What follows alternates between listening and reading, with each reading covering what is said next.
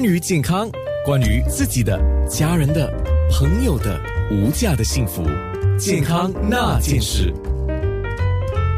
星期一和星期三就是健康那件事。你好，我是安娜，九六三好 FM，在星期一到星期五十点到一点的节目就是我的节目，每个节目都有不同的一个属性了。像今天健康那件事，我们特别讲了痛风这个话题。痛风其实在男性当中发生的几率比较高，那不表示女性就没有这个问题，所以女性朋友也要注意啊。最后呢，我想请学生代表，还有国大医院风湿病科的傅棍医。生以及年纪轻轻，但是他是家族遗传患者，呃，叶嘉胜来各说一句话，提醒和鼓励我们九六三的听众。我们要提醒大家，如果您遇到痛风的任何症状，请立刻去看医生，这是非常容易，可以为你节省未来很多痛苦。你患有痛风或怀疑自己患有痛风吗？现在就马上求医，避免关节、肾脏和心脏持续受到损害。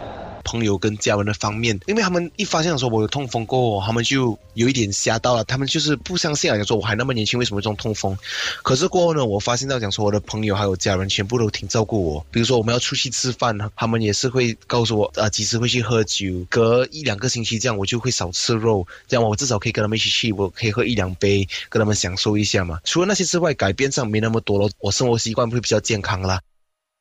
健康那件事，健康。